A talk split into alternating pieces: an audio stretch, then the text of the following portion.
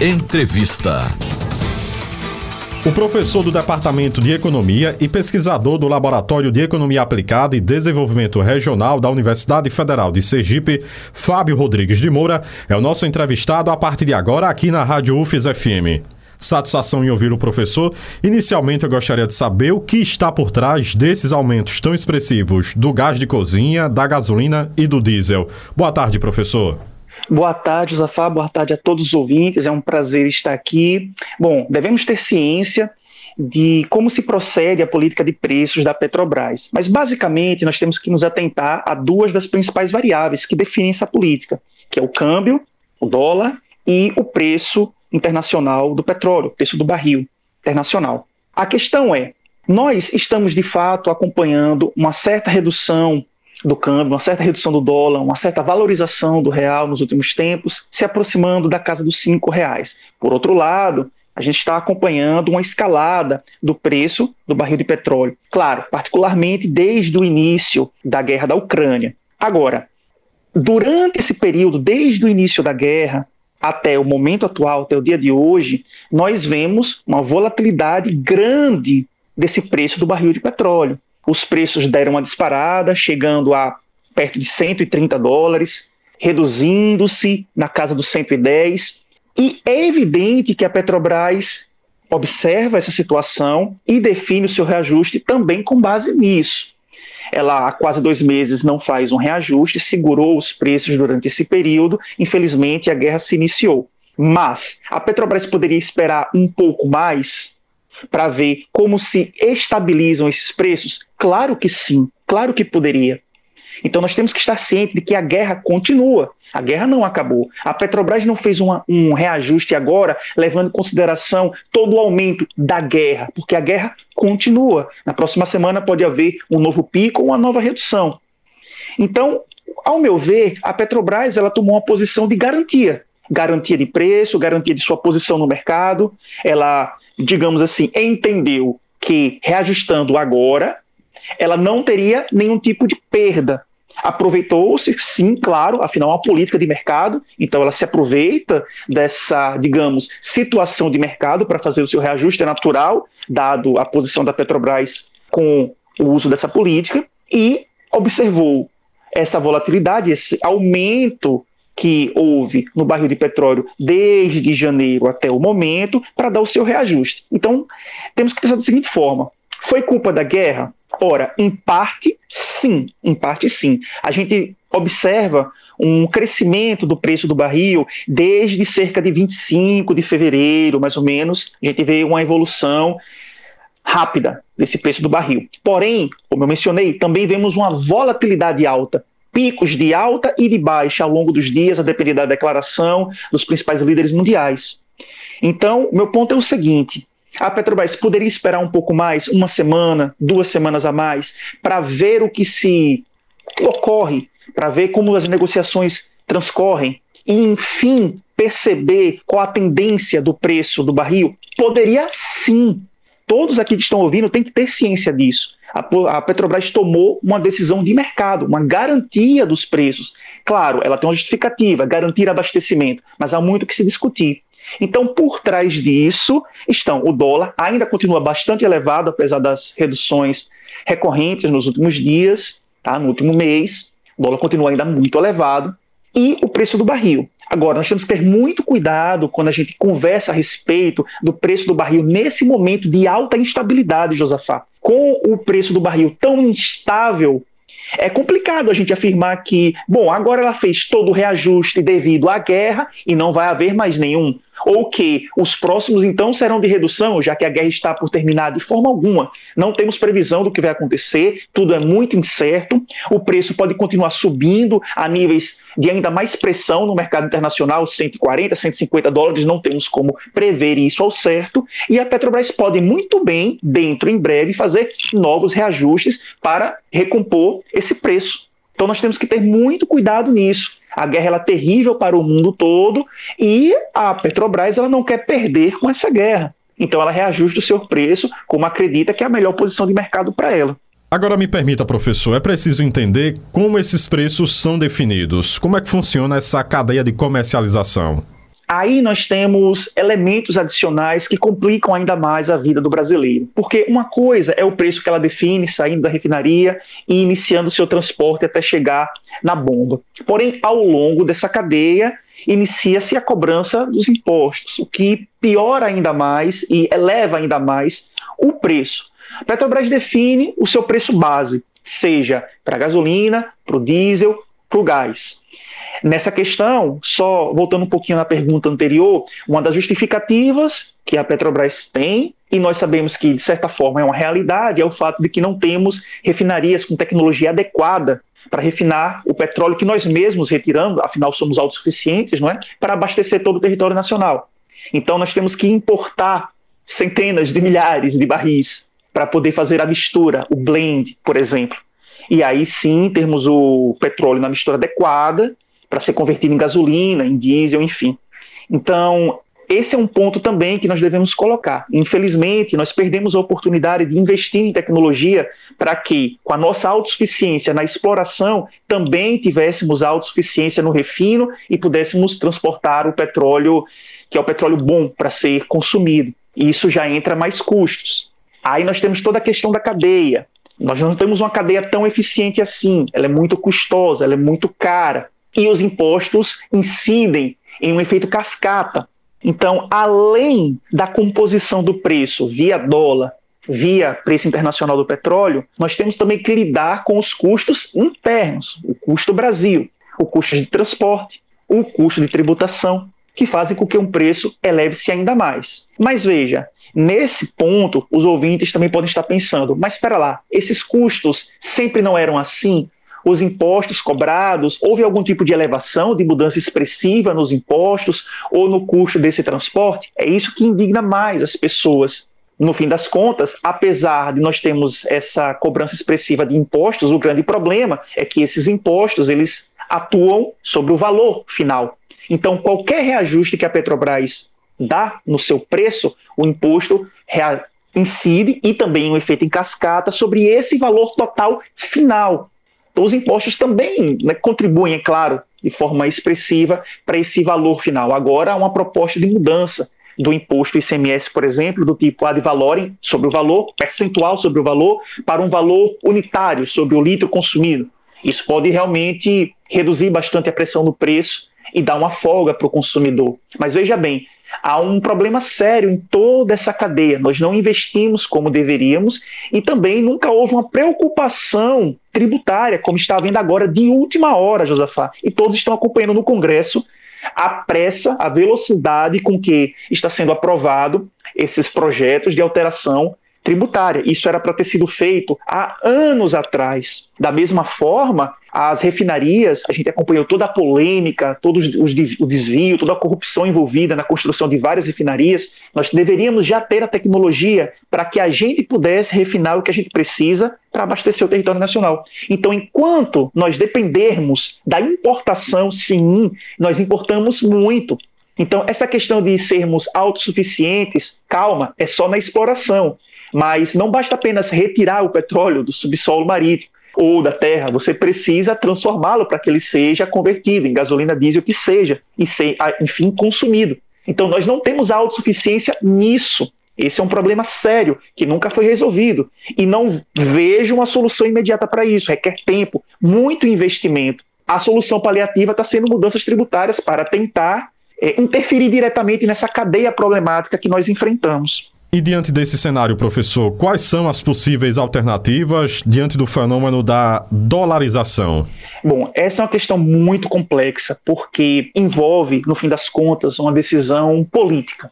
E a gente sabe como né, os nossos governantes atuam nesse momento. Por um lado, há aqueles que defendem que a política de preços da Petrobras deveria ser completamente alterada, ou mesmo extinta. Eu gostaria então da gente começar por aí. Por exemplo, se a gente pensar o que aconteceria se essa política fosse dissolvida, há aqueles que dizem o seguinte: bom, já que a Petrobras possui entre aspas, custos internacionais, o que quer dizer com custos internacionais? Nesse caso, já que ela importa, a gente precisa importar uh, derivados do petróleo para poder fazer a nossa mistura, pelo fato de que a gente não consegue processar o petróleo adequadamente aqui, então esses custos poderiam pesar a empresa poderia decidir por não importar e a gente poderia ter desabastecimento. Ora, veja, até 2016 nós não tínhamos essa política e não passávamos por desabastecimento. Nesse momento, essas mesmas pessoas que defendem a política argumentam, mas a Petrobras se endividou muito por causa de decisão de governantes em manter os preços e não elevá-los, etc. e tal. Bom, aí é uma coisa também que a gente poderia se aprofundar ainda mais. Há muita discussão sobre isso. A Petrobras passou por muitos problemas também de desvios, de corrupção, enfim, que afetaram a posição da empresa. Muitos investimentos questionáveis que a Petrobras fez, que fez endividá-la. Então, atribuir o endividamento da Petrobras a uma não política de dolarização, eu acho muito temerário. É muito preto no branco, as coisas não podem ser assim. E também, por outro lado, colocar essa política como a única forma de deixar a empresa no verde lucrando também é algo temerário. Nós estamos em um tipo de polarização nessa discussão da Petrobras. E a gente precisa ir mais a fundo nisso. A sociedade precisa discutir mais isso, sim. Então, veja. Só que qual o problema? O problema é que mexer na política envolve pressões de mercado. E os governantes temem muito o mercado, principalmente nesse momento eleitoral. Então, não, vamos pensar de tudo, menos alterar a política quando sim essa política pode e deve ser discutida. Deve haver formas alternativas, ou pelo menos entender que a Petrobras pode sim abdicar de um pouco do seu lucro em prol de um benefício mais geral, de um bem-estar maior da população. Nós acompanhamos os lucros extraordinários da Petrobras, que foram divulgados recentemente. Então, para lá, é claro que isso causa uma revolta em todos que estão observando como as coisas estão procedendo. Então, esse é o primeiro ponto.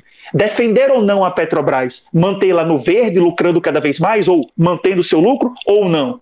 Ou gerando ao menos um mínimo risco para que ela não lucre tanto assim? Essa é a questão da política. Os governantes temem mexer nisso, devido, novamente, às pressões e às expectativas de mercado, que infelizmente acabam pressionando muito mais do que deveriam. Esse é um ponto. O que eu penso a respeito disso? Vai ser muito difícil essa política ser alterada quer pela atual gestão, quer por uma próxima gestão, um próximo governante, um próximo presidente. Acho que dificilmente essa política vai ser mexida de uma forma significativa.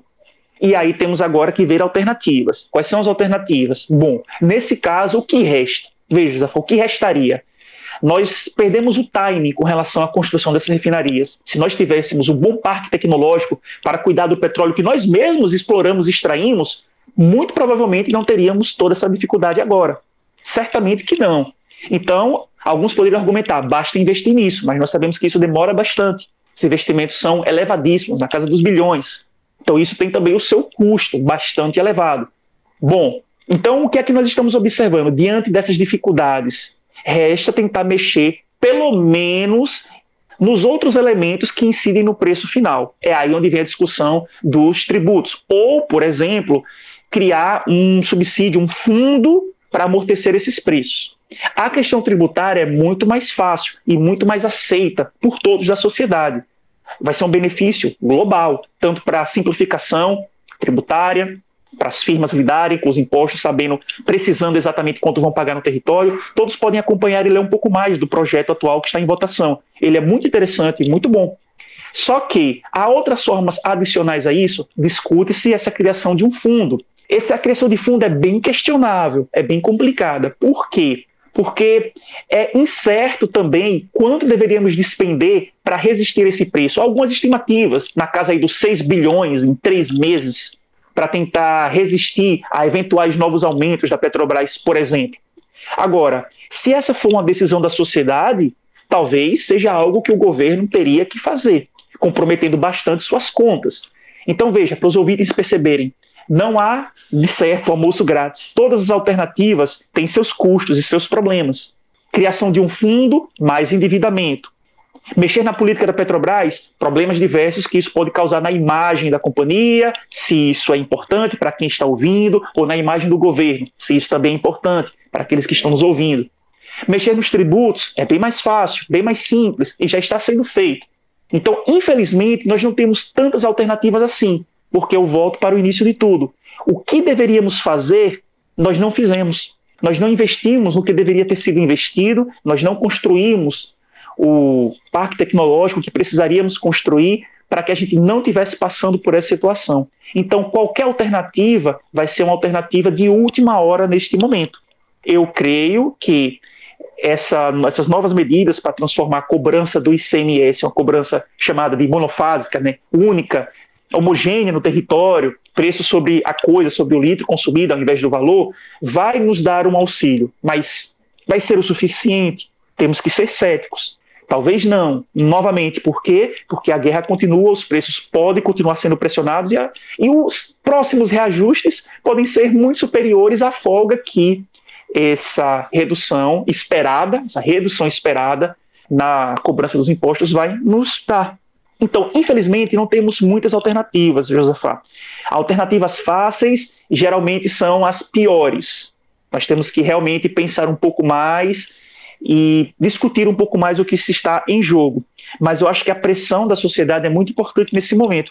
Pelo menos para, de repente, fazer a companhia repensar um pouco nessa questão da política adotada por ela. Não para ser totalmente dissolvida, porque isso pode ser problemático em um primeiro momento, mas repensada um pouco nos seus termos. Talvez esperar um pouco mais, reajustes a cada dois meses e meio, três meses, para tentar dar uma folga um pouco maior. Enfim, muita coisa pode ser pensada também nesse sentido, que não está sendo. A Petrobras continua com sua política agindo como entende ser o melhor, enquanto nós estamos aqui correndo atrás de outras alternativas, como por exemplo a tributária. Uma das principais preocupações, professor, em relação aos efeitos, os impactos desse novo reajuste, está em relação ao setor de transportes de cargas. Quais são os possíveis impactos de forma mais imediata? Esse é o maior medo do governo e de diversos outros setores nesse momento, Josafá é o problema do diesel, porque todos aqui sabemos muito bem que o principal modal de transporte aqui no nosso país é o modal rodoviário. Então, o transporte dos alimentos que chegam nas nossas casas é feito basicamente por estradas, utilizando diesel.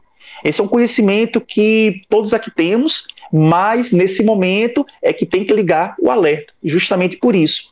É inevitável, os fretes vão se elevar, não tem como, não tem como esses caminhoneiros prosseguirem fazendo seus transportes, suas viagens, se não reajustarem seus preços, dado o aumento do combustível, no caso o diesel. Então isso é inevitável. E a cascata, novamente, o efeito em cascata começa. Você tem um transporte mais caro, esse preço tem que ser reajustado por quem transporta. Isso faz com que, na ponta, o bem qualquer que esteja sendo transportado eleve-se de valor. Nós temos agora um foco na questão dos alimentos que tem sim alta chance de novamente serem reajustados. Acompanhamos no, no, fechamento do último ano certos bens alimentícios que tiveram seus preços extremamente elevados ao longo do ano passado. Café é um deles, por exemplo, entre outros. Então, sim, nós temos alta chance de passar por uma nova escalada inflacionária dos alimentos devido ao custo dos transportes. E veja bem, não só isso, isso afeta diversas outras coisas quando a gente para para pensar. Por quê? Porque as empresas que precisam utilizar desse sistema de transporte para adquirir os seus insumos, para montar os seus estoques, para comprar dos seus fornecedores, também vão ser afetadas. Os alimentos é a maior preocupação, mas pense em toda a cadeia produtiva, todos aqueles que dependem do transporte rodoviário, que dependem dessas centenas, esses milhares de caminhões que estão todo dia transportando para fazer a nossa economia andar. Todas essas empresas também serão afetadas. Ora, se o custo, se o custo para a aquisição dos seus insumos, dos seus estoques, vai se elevar, é natural que essas empresas repassem isso para o consumidor. Não tem também como empresário guardar o preço, essa elevação, sustentar esse aumento dos preços durante muito tempo sem repassá-lo. Então, podemos sim esperar uma elevação dos alimentos, infelizmente. As perspectivas não são boas com relação a isso, mas também podemos, na verdade, observar uma evolução generalizada dos preços, ou seja, um aumento inflacionário, pois toda a cadeia é afetada. Foi uma decisão que nós tomamos ao longo da nossa história, depender das estradas, Josafá. Isso é uma outra conversa para um outro momento, mas foi uma decisão histórica que o país teve de não investir em outros modais, nesse momento, nós estamos pagando por isso. Dependemos muito desse transporte. O diesel realmente é muito importante para a sociedade brasileira. Talvez até um tempo atrás, muitos de nós nem atentávamos para isso, mas agora estamos percebendo a importância. Então, de fato, toda a cadeia pode ser afetada, desde o, o, tomate, a cebola, a cenoura, que nós vamos comer nas nossas casas, a outros bens quaisquer que nós compramos no mercado, em lojas, em estabelecimentos, que dependem desse transporte e vão inevitavelmente repassar os seus custos mais cedo ou mais tarde. É realmente uma situação muito complicada, muito problemática que nós estamos passando. Só para encerrar, professor, é possível apontar ou não o que pode vir pela frente diante desse cenário? Olha, é, estamos em um túnel cuja luz está muito fraca ao final, né? ou talvez se apagando. Realmente é uma, é uma situação bastante complicada. Ora, a escalada dos preços afeta diretamente o custo de vida da população. Tudo fica mais caro, os salários não são reajustados na mesma velocidade, nem de longe, todos sabem muito bem disso. Então, a gente só tem uma perda real do nosso poder aquisitivo, constantemente, ano após ano. E já faz um bom tempo que estamos passando por isso. Todos nós estamos passando por isso. E isso reduz a nossa capacidade de bem-estar, simples assim. Ou seja, aumento do custo de vida, redução do bem-estar. É inevitável. E aí entra a questão: há algo a ser feito? Há como reverter isso? Olha, para alguém da área da ciência econômica, como eu e outros tantos, talvez a resposta para isso seja: bom, o Brasil precisa fazer o dever de casa, melhorar sua imagem, para melhorar as expectativas, para atrair mais investimento, para ver se esse dólar abaixa, se o real se valoriza, e aí toda essa conversa, que também nós estamos já ficando acostumados. Mas isso também não é de uma hora para outra. Fazer o Brasil melhorar sua cara, acertar, entre aspas, as suas contas, para que a gente receba investimentos e então o dólar baixe. Com o dólar baixando, os preços dos combustíveis baixariam, não é? Afinal, a política depende também do dólar. Enfim, tudo isso é muito interessante e muito importante, e qualquer economista defenderia, mas nós temos que pensar também no agora. No curto prazo, Josafá, infelizmente não há muito que ser feito. O governo já está com suas contas também completamente comprometidas para criar um novo auxílio, por exemplo. Vide a discussão justamente sobre o fundo para subsidiar o diesel, como a gente estava tendo anteriormente. As estimativas que eu verifiquei giram em torno de 6 bilhões em três meses. É bastante. Então as contas estão muito pressionadas. Não esperemos nenhum anúncio muito revolucionário ou salvador do governo por parte de um novo tipo de auxílio algo assim para melhorar a situação da população nesse momento. Dificilmente isso ocorrerá. E digo mais, dificilmente isso ocorrerá em uma outra gestão, caso mude a atual, justamente pelo problema das contas. Então, assim, nós precisamos fazer muita coisa para melhorar a situação do Brasil. Sim, só que isso já deveria ter sido feito faz tempo. Então, não conseguiremos fazer isso de última hora em um ano eleitoral. Infelizmente, o brasileiro vai ter que continuar lutando e resistindo ao que está por vir. Não vai ser fácil. Devemos esperar instabilidade. A guerra pode se prolongar, as nações podem começar a ficar cansadas, as pressões podem aumentar sobre os preços, há bloqueios de, vários, de várias pautas de importação que os grandes países estão fazendo sobre a Rússia. Isso gera problemas para a gente também. Então devemos esperar sim grande estabilidade, pelo menos no próximo mês, no próximo mês e meio, até que a gente, o mundo possa entender como isso vai terminar. Isso vai repercutir na gente. De repente, daqui a um mês, a Petrobras faça novos reajustes. Então, nós devemos esperar sim uma elevação novamente do custo de vida. Já tivemos no ano passado com a inflação acima dos 10 pontos e podemos ter este ano novamente. Realmente é uma situação bastante complicada, Josafá, infelizmente e devemos seguir lutando. Professor Fábio Rodrigues de Moura, foi muito bom vê-lo aqui na Rádio UFES FM. Obrigado pela entrevista. Muito obrigado pelo convite, Josafá. Agradeço também a todos que estão nos ouvindo. É sempre um prazer. Josafa Neto para a Rádio UFES FM.